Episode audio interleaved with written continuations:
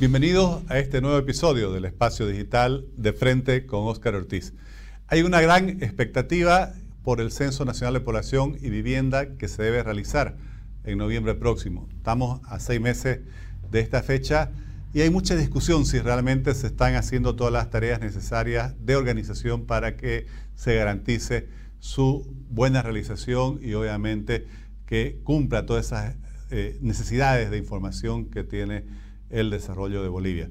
Hoy hablaremos con un experto, con Yuri Miranda, licenciado en estadística, con maestría en economía, cursos de posgrado en cuentas nacionales en España, en el Brasil y profesor universitario.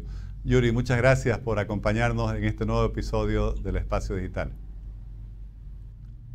Buenas tardes, un gusto, un placer estar en el programa, sobre todo para compartir eh, experiencias técnicas y sobre todo que puedan aportar al desarrollo del país. ¿no? Muchas gracias, Oscar, eh, por la invitación. Muchísimas gracias. Gracias, Yuri. Como mencionaba la introducción, hay mucha expectativa sobre la realización del censo, el cual es muy necesario. Y a seis meses de la fecha de su realización, queríamos consultarte cuál es tu evaluación, cómo estamos avanzando. ¿Se están cumpliendo todas las tareas que son necesarias para garantizar el éxito en su realización? Bueno, sí, ya tenemos eh, clara la fecha del censo, tenemos ya bastante información solamente en la parte de socialización. Eh, bueno, en cuanto a las actividades que se tienen que hacer para poder eh, realizar de manera adecuada un censo, pienso que estas actividades que se están haciendo deberían hacerse mucho más antes, ¿no? Deberían hacerse ya el año pasado, eh, porque eh, la, socialización de la socialización del censo es muy importante realizarla mucho más antes, sobre todo el inicio de la actualización cartográfica. Eso es muy importante. Después, en esta etapa ya, en estos meses, como, como ya se tiene bastante tiempo avanzado, en la página del INE incluso ya se tiene una página exclusivamente del censo, eso me parece adecuado eh, hay diferentes eh, publicaciones que se pueden descargar de ahí, eh, incluso papers internacionales han subido unos de INE, me parece adecuado eso. Un poco me preocupa la, la iniciación de la cartografía, o sea, la actuación cartográfica. Mucha gente confunde eso. Una, una cosa es la actuación cartográfica que muchas instituciones tienen, que puede ser los municipios, que tienen el IGM, el Instituto Geográfico Militar, y otra cosa es la cartografía estadística. Entonces, eso es lo que se tiene que realizar para el censo. Y esa, esa cartografía estadística es la base fundamental para poder hacer un censo adecuado, ¿no? No creo que sea posible hacer de manera adecuada en tres meses, porque con esa cartografía se tiene que digitalizar y se tiene que georreferenciar, y con eso se tiene que armar las cargas de trabajo para poder capacitar a la gente. Entonces, eso es, eso es un poco eh, eh, lo que se puede observar. Y también en la parte de transparencia. Eh, se tiene que ir avanzando justamente en qué porcentaje ya de la cartografía se ha avanzado, de la actualización cartográfica se ha avanzado. Por ejemplo, el anterior censo en el 2012, el, el 2011, por ejemplo, si vemos la información de la prensa, el, el exdirector del INE, no me acuerdo el nombre, pero ya en el 2011 eh, ya decía que se Pando ya se terminó de la actualización cartográfica, por eso decía, ¿no? Entonces, habían señales de transparencia en cuanto al avance, eso es bien importante porque el censo es la única estadística que tiene que ser muy transparente porque participamos todos en esa estadística. Yuri, me gustaría que nos explique con un poquito más de detalle cuál es la importancia de la cartografía para el éxito del censo. ¿Qué pasa si no se termina la cartografía? Se dice, por ejemplo, que la mayor parte de los problemas del censo del 2012 se originan en que no se concluyó la cartografía y se trabajó con la cartografía del censo del año 91, con lo cual mucha gente habría quedado sin ser censada. Eh, claro, es muy importante, es muy importante las, las normas internacionales, eh, la bibliografía al respecto, siempre hacen eh, hincapié en que la parte de, la etapa presensal, la más importante es la actualización cartográfica estadística. Entonces, ¿por qué esta es la más importante? Porque te evita justamente el principal error que puedes cometer en el censo. En, los censos ya no es como en una encuesta, ya no existe el error aleatorio, solamente existe el error de, manejo de la cobertura, error de cobertura nomás puede existir en un censo, y otros errores en cuanto a los instrumentos de medida que se pueden subsanar en el camino. En cuanto al error de cobertura, es justamente la autorización cartográfica la que te ayuda a minimizar esos errores. Entonces, eh, por una parte se divide en dos, entonces se hace un trabajo en gabinete, en oficina, con tecnología. Entonces tiene que haber softwares comprados o tal vez utilizar software libre, hacer alianzas con municipios, con gobernaciones, hacer alianzas también con instituciones de investigaciones privadas, con juntas vecinales, etcétera, para poder eh, utilizar desde gabinete otras cartografías. Y el otro trabajo, en otra parte, está la parte estadística, hacer las visitas en operativos de campo a cada eh, zona ya sea en el área rural o en el área urbana, en las dos se tiene que hacer el recorrido, es decir, se tiene que tocar las puertas de las viviendas en área urbana y rural y preguntar cuántos hogares viven en cada vivienda y dentro de cuántos dentro de los hogares preguntar cuántas personas viven habitualmente y cuántas son cuál es el jefe de hogar, por ejemplo, y alguna otra pregunta, eh, tal vez cuántas mujeres y cuántos hombres. Entonces, esa es la parte netamente estadística. Y eso se lleva a la cartografía. Y, las dos cosas se juntan, perdón, y se, y se, y se forma la, cartografía estadística. Entonces, con eso se puede dibujar ya Bolivia. Entonces, es un trabajo inmenso, es un trabajo inmenso. Por ejemplo, Bolivia, las estadísticas del censo generalmente se publican de manera transparente, incluso a nivel comunidad, ¿verdad? Eh, por ejemplo, en el anterior censo aproximadamente tenemos 20.000 comunidades. ¿Qué es una comunidad? Es un área geográfica que está reconocida por sus habitantes con un nombre propio. Hay comunidades gigantes, por ejemplo, el Alto es una comunidad. Santa Cruz de la Sierra es una comunidad. Entonces, imagínense, tenemos 20.000 comunidades. Hay comunidades muy alejadas, muy alejadas, donde se tiene que publicar la información a nivel vivienda. Por ejemplo, qué sé yo, en Santa Cruz eh, podemos tener una comunidad, qué sé yo, las tijeras, por ejemplo, que en el anterior censo tenían 27 viviendas, por ejemplo, ¿verdad? Entonces, estoy hablando de información que nos da el censo de manera absolutamente detallada. Esos, eso, ese, esa cobertura que tiene que llegar se tiene que hacer con la planificación en base a la actualización cartográfica. Eso es bien importante para no cometer ese tipo de errores. Y luego ya recién se hacen algunos estudios de calidad de la estadística, en realidad, una vez ya que se hace el recojo de la información en el día del censo. Yuri, y según de la, información que conoces, eh, ¿se está realizando, se está avanzando en la cartografía? ¿Hay tiempo de finalizarla? ¿A tiempo para garantizar la exitosa realización de este censo 2022? Bueno, por lo que, por lo que se tienen los avances eh, que se tienen en la información, tanto de la prensa como del propio Instituto Nacional de Estadística, eh, se tiene que, va a iniciar la actualización cartográfica. Bueno, eso, pues, como dije, es, es un poco preocupante, ¿no? Que recién inicie ah, antes de cinco meses que sea el censo, ¿no? Eh, debería ser ya, ya debe estar más de la, casi ya terminada debería estar la actualización cartográfica, o sea, la georreferenciación de toda esa información que dije hace un momento, ¿no? Eso es bien importante, a no ser que se utilicen eh, tecnología, tecnología con, con, tablets, etcétera, para poder hacerlo más rápido, pero pese a eso, em, se tiene que conocer la realidad del país, ¿no? Hay lugares muy alejados, muy alejados, donde solo puedes llegar incluso a lancha o solo puedes llegar eh, con movilidad o a cierta parte a pie. Entonces, imagínense a esos lugares cómo se va a llegar en estos tres o cuatro meses. Entonces, es importante que haya indicadores de cobertura de actualización cartográfica. Entonces, ¿cuánta cobertura ya se tiene de la actualización cartográfica para poder planificar recién la capacitación? Porque entrando ya a una parte netamente técnica, ¿qué es lo que se hace?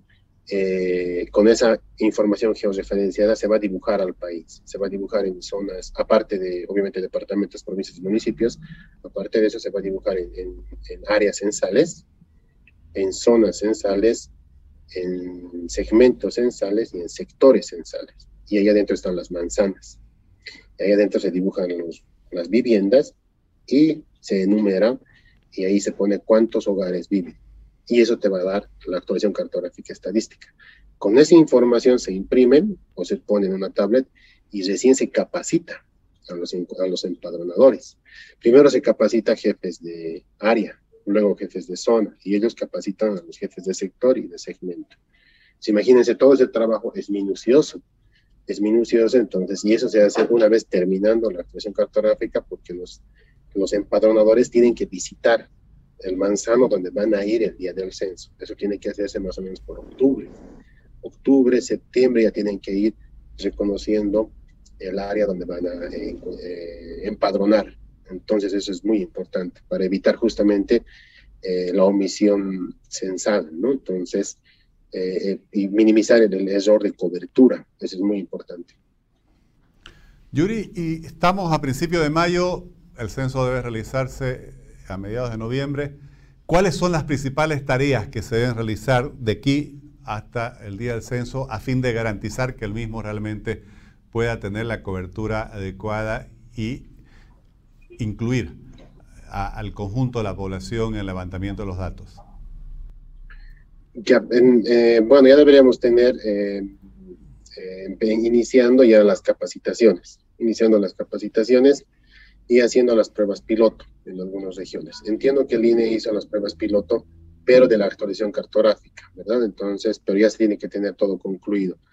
Eh, se tiene que iniciar en las, en las capacitaciones y continuar con la socialización del censo para que la gente, eh, toda la población entienda que en, noviembre va a, haber, va a haber un censo y que aparte de eso que pueda entender la importancia del censo y también la importancia de que la gente no se mueva del lugar habitual donde vive o donde generalmente se llama residencia. Entonces no se tiene que, que mover de ese lugar para que no haya una, un desfase en, el número poblacional de cada región, ¿no? Entonces es bien importante. A estas alturas, como dije, ya deberíamos estar capacitando y, iniciar ya directamente la parte de socialización del censo ya masiva, ¿no? Y, explicando también qué es el lugar de residencia, para qué sirve el censo, etcétera. No, eso yo entiendo que sí se está realizando, he visto bastantes, eh, bastante publicidad en, en la prensa, eh, pero lo que no vemos es eh, esos indicadores de cobertura, de actualización cartográfica, ¿no? Eso es bien importante. ¿Y por qué digo que es bien importante? Porque al final de la tarde, cada uno de nosotros vamos a saber si el, si el INE visitó nuestros, nuestras viviendas, ¿no? Por ejemplo, no sé si a tu vivienda han visitado los del INE, eh, Oscar, hasta ahora. No, no, no, no, no he sido informado que hayan ido. ¿Verdad? a, mí, a mi vivienda tampoco. Entonces imagínense, es fácil, fácil evaluar, fácil preguntar, porque es universal, es universal, tiene que ir a cada vivienda. va a haber un momento en que tiene que haber un indicador de cobertura. Todos vamos a preguntar si a nuestra vivienda ha venido. Ahora puede ser que no haya venido, la metodología te dice que, que visites a una tienda, que preguntes cuántos viven en esta casa, por eso se necesita bastante tiempo porque generalmente la gente no está de lunes a viernes en sus viviendas, entonces los actualizadores cartográficos puede ser de que no encuentren a nadie. Se puede hacer en feriados, sábados, domingos, etcétera, pero esos días son muy pocos en tres, en cinco meses. Eso es bien importante. Por eso el trabajo de campo para el censo es bien detallado, es bien detallado. En realidad, en el trabajo del censo lo dificultoso es la planificación, porque la planificación tiene que ser estrictamente detallada. ¿Cuál es, estamos en este periodo ya de pocos meses ah, para la fecha de realización de, del censo, ¿cuáles son tus principales reflexiones? ¿Cuál sería tu mensaje a, las autoridades y a la población sobre cómo entre todos contribuimos a que realmente este censo cumpla con las expectativas y sobre todo con las necesidades de información de la población, de la, de la sociedad y bueno, del Estado en su conjunto? Eh, claro, sí. Sobre todo, eh, concientizar de que la información del censo va a servir para, a todos, ¿no? No, no no, no hay ninguna, no, tiene que haber ninguna susceptibilidad en cuanto al, al, recojo de la información. Eso tenemos que estar conscientes y tenemos que apoyar a que el censo sea lo más, lo más, lo más exacto posible, ¿no? Eh, es importante eso, ¿no? Y también em, un poco reflexionar en la parte eh, netamente técnica, en la parte de transparencia en la evaluación de los resultados, ¿no? Entonces ya tenemos que tener claro qué tipo de herramientas se va a tener para poder medir la calidad de las estadísticas del censo. Entonces, para eso hay bastante información bibliográfica para poder evaluar los resultados del censo. La más antigua, no, no la más antigua, sino lo que se, hacía hace 20 años más o menos, era una encuesta post-censo, se llamaba la encuesta de cobertura censal. Esa encuesta se hacía después de aproximadamente dos semanas después de, haber hecho el censo, después de hasta tres meses se puede hacer la encuesta post-censal, con el único objetivo de calcular la tasa de emisión censal. Entonces, en esa tasa de emisión censal un poco te mide la calidad del, censo, esos indicadores, hay que ver qué indicadores de calidad se van a hacer para poder medir la calidad de la información estadística. Entonces, eso es bien importante, porque la calidad no va a ser suficiente cuando, por ejemplo, los resultados se presenten tarde, ya se considera que no es de calidad, o que no son de fácil acceso, o que están en contradicción con otros indicadores, ¿no? registros administrativos, por ejemplo. ¿Qué sucede con la generación de basura en los municipios? Cada año va aumentando la generación de basura, entonces es un indicador proxy a la, cantidad de habitantes, el consumo de energía eléctrica, por ejemplo, ¿no? el pago de impuestos, etcétera, ¿no?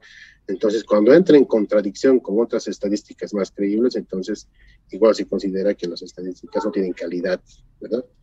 O su obtención es demasiado costosa, por ejemplo, ¿no? Entonces, todo eso hay que tratar de ver eh, ya, sobre todo en la, en la medición de la cobertura y de la calidad de la, de la estadística que se va a obtener, ¿no? Y nosotros, cada uno de nosotros tenemos que apoyar a que el día del censo no, no movernos del lugar de residencia, ¿no? Y dar información fidedigna eh, y, ayudar en ese aspecto, ¿no? Todos somos parte del censo al final, al final de la tarde, ¿no? ¿Cómo afecta, quisiera terminar con eso, cómo afecta el hecho de que la gente se mueva de su lugar de residencia? Porque se ha hecho costumbre que incluso muchos alcaldes les piden a las personas originarias de un lugar que viven especialmente en las ciudades, que vuelvan a sus municipios a fin de que ellos reciban más recursos. Pero ¿cuál es el impacto de esto sobre el resultado del censo? Claro, el impacto es muy, muy, muy importante y es contraproducente. ¿Por qué? Porque lo ideal es saber cuántas personas residen en cada lugar, o sea, cuántas personas están en cada lugar. ¿Por qué? Porque en ese lugar las personas forman una familia, tienen su empleo, generan economía, etcétera, ¿no? Entonces es importante eso, porque no tiene sentido que, por ejemplo, yo que tengo mi trabajo, que sé yo, en La Paz, que tengo mi familia en La Paz, el día del censo retorne, digamos, ¿no? Retorne a, Tarija, digamos, por un ejemplo, ¿no? Y luego vuelva a La Paz, ¿no? Donde la dinámica económica está en La Paz. Y la estadística no va a reflejar eso, porque para el censo nos va a dar incluso el dato de pobreza, un dato de pobreza a nivel urbano, rural, por departamento, etcétera, ¿no? Entonces, si nos movemos, no tiene ningún sentido eso. Y si así eh, tendría eh, algunas personas, algunos, algunos líderes pueden pensar de que trasladando a la población van a generar mayores ingresos para las regiones, no tiene ningún sentido porque las personas trabajan en otro lugar. Entonces no va a haber ingresos para poder generar empleo, por ejemplo. ¿No? tiene ningún sentido movernos. Entonces es bien importante que la población entienda que el dato del censo es justamente para sacar la mejor fotografía del país. Uno eh, es eso. Y lo otro es justamente para que sea eh, más real las estadísticas y poder evaluar qué es lo que ha pasado durante 10 años con relación al 2012. Yuri, te agradezco muchísimo por compartir tu, análisis, tu, conocimiento, la información sobre el censo, que reitero, es un tema que nos interesa a todos y que eh, todos debemos estar vigilantes y atentos para que se realice realmente de la mejor forma posible y cumpla con las necesidades y expectativas de la sociedad boliviana. Muchas gracias. Muchas gracias, Oscar. Un saludo. Muchísimas gracias. Hasta luego. Gracias, Yuri.